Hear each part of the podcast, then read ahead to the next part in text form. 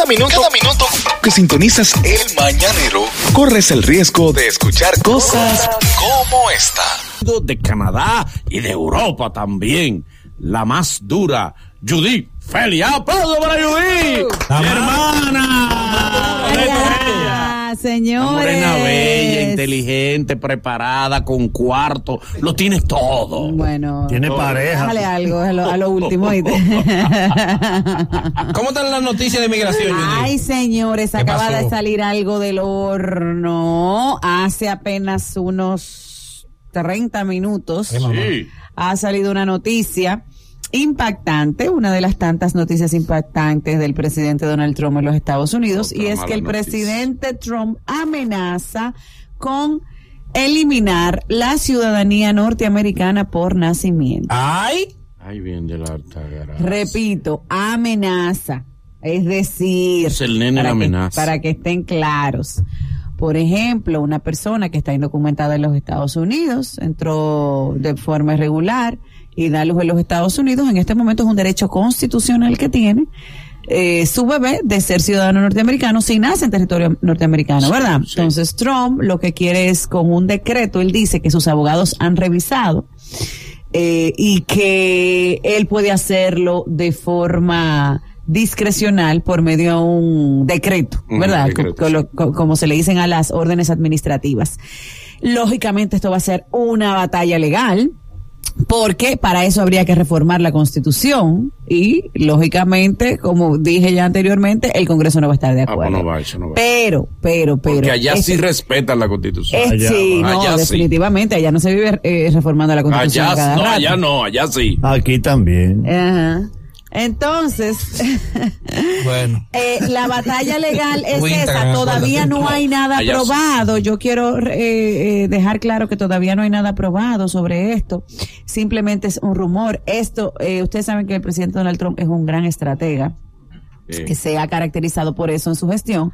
Y esto viene porque ya las elecciones congresuales son el próximo 8 de noviembre. Entonces, sí. como una forma de atraer al electorado, ¿verdad? A esos redneck, a esos cuellos blancos que son los americanos Sí, netos, que fueron los que sí. votaron por él, para tener más, eh, más eh, representantes en la Cámara Baja del Válido, Congreso. una estrategia Entonces, válida. una estrategia, eso se sabe, pero eh, definitivamente como el presidente es tan impredecible, eh, puede ser que sí, que dentro de los próximos días o próximas semanas esté anunciando este decreto, recordándole a la gente que en Estados Unidos ese decreto puede ser eliminado por un juez federal, en lo que la batalla legal se va hasta la Suprema Corte de Justicia. O sea que no pan del cúnico, que simplemente es un comentario y no hay nada todavía aprobado ni nada, es un hecho. Antes que entremos con la llamada de los oyentes, tú sabes que hay una preocupación internacional con esto de los inmigrantes, la, la marcha de Sí, inmigrantes de Honduras, sí. que, que amenazan con llegar a la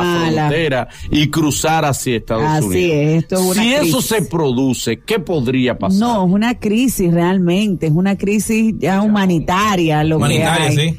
Y bueno, vamos a ver, ahí ya México está tomando medidas por presiones de, de Estados Unidos, porque Sí. el fin al final es Estados Unidos. Sí. Eh, el presidente Peña Nieto pues ha propuesto darle trabajo a todas esas personas en un sitio específico. Hay lugares de acogida para que ellos. Hay lugares de acogida. Ellos no quieren porque ellos dicen, no, ok, nosotros aceptamos el permiso de trabajo, pero lo aceptamos a nivel eh, nacional, no como el presidente Peña Nieto lo quiere dar, que es por eh, regiones, ¿verdad? sí. Entonces, ahí está esto. Es, eh, definitivamente te- estamos en crisis humanitaria en ese sentido.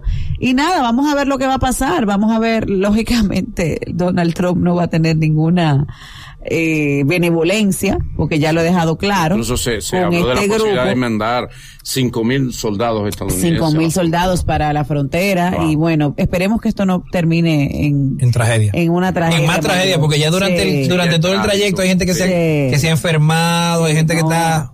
Y incluso han muerto algunos Han muerto, por polic- sí. en manos de policías eh, mexicanos. Dale, y a veces bueno. con la buena intención se te pega tu boche, ¿Cómo porque así? Peña Nieto le ha ofrecido a ellos y ahora los mexicanos le dicen, pero Peña Nieto, nosotros no estamos yendo por problema. Soluciona lo de nosotros primero. Y los mexicanos Quiere solución para exacto. de fuera y nosotros no estamos Sí, comiendo el pecado. sí. Vamos a que la gente tenga la oportunidad de conversar con Judith. Atención mis amigos de España que me estuvieron preguntando El teléfono de España también es 888-308-2711.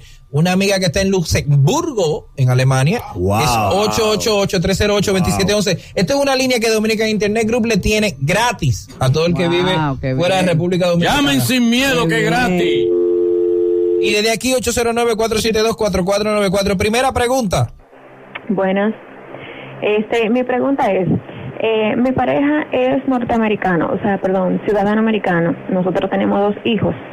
Yo no, no, no tengo ningún tipo de documento de Estados Unidos. Yo quiero saber cómo él puede sacarnos papeles a mí y a los niños, pero yo no quiero vivir en Estados Unidos.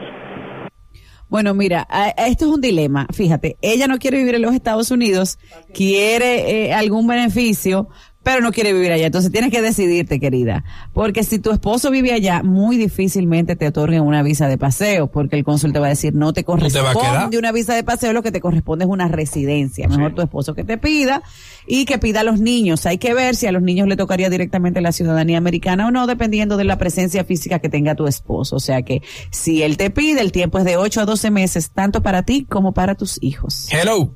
Hello. Hello. Hello. Dale. Eh, ¿Cómo está, Boli? ¿Todo bien por allá?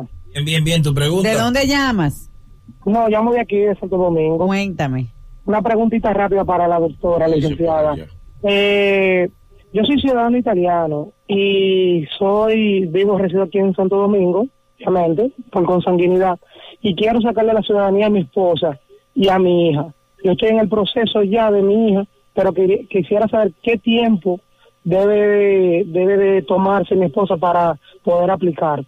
Perdón, hermano, ¿usted es ciudadano italiano? Sí, él Sí, tiene su pasaporte Ah, italiano. dele, Parece que Sí. sus padres o sus abuelos lo eran. Entonces, entonces mira, el proceso es el siguiente. Para Italia, ahora mismo, como no tenemos eh, la sección consular, Ah, sino que simplemente tenemos la embajada. Dentro de la embajada hay una sección para ciudadanos italianos. Ahí puedes transcribir el matrimonio, así se llama el proceso, para que pueda ser válido en Italia. Eso más o menos en un mes está listo. Y luego tienes que mandar el pasaporte de tu esposa a Panamá para que le otorguen o la visa de residencia o la visa de paseo por dos años. Tú lo decides así sin necesidad de calificar. Y para tu niña tienes que hacer la cita. Las citas están bastante complicadas para, para Italia. Para Italia están para febrero y marzo, ahora mismo. Y eh, está bien complicado conseguirlo, pero bueno, pásate por la oficina y nosotros te ayudamos. El tiempo aproximado para ese tipo de, luego de que está inscrito el nacimiento, más o menos 30 días para que te otorguen el pasaporte italiano. Muy bien. Mañanero, buenos días. Buen día, ¿qué tal, Boli, elenco? ¿Cómo están? ¿Todo Hola, bien, ¿de hermano? dónde llamas? Adelante. Rolando de Puerto Plata, lo escucho a través de tu radio. Qué bien, Puerto Gracias, Plata, hermano. cuéntame. Una preguntita para la doctora. Doctora, a mí me llegó un documento hace aproximadamente dos semanas donde me dicen que ya mi, mi caso ha sido aprobado, entonces me enviaron el número de, de caso y el invoice ID number. Entonces ahí me, me solicitan el pago de, de la affidavit y eso. ¿Quién te pide? Mi madre es residente permanente. Tú eres soltero, ¿verdad? Sí, sí. Ok.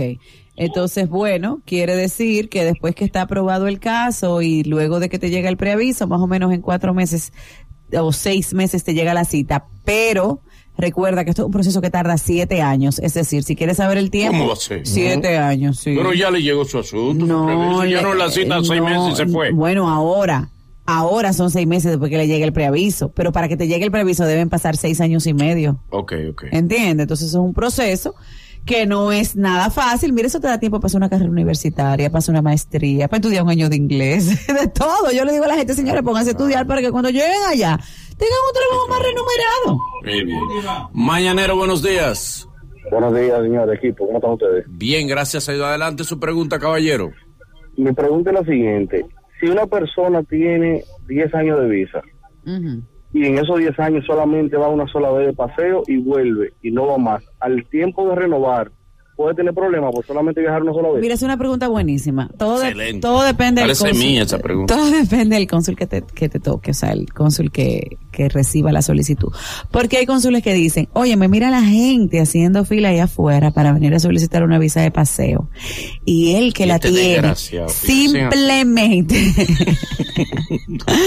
Simplemente lo usó una sola vez. O sea, 10 años una sola es vez. bueno que por lo menos dos veces viajen en esos 10 años. ¿Por qué? Porque tú, así tú demuestras el interés en tu visa, porque recuerden que el visado es un privilegio, señores, no es un derecho. Pero, pero Judy, y la, y la idea no es que ellos vean que tú no te quieres ir a quedar. Si tú viajaste una vez. Claro, pero es que es un Tú arma de doble filo, quedar. porque también la ¿cómo te va a idea quedar es, si no va?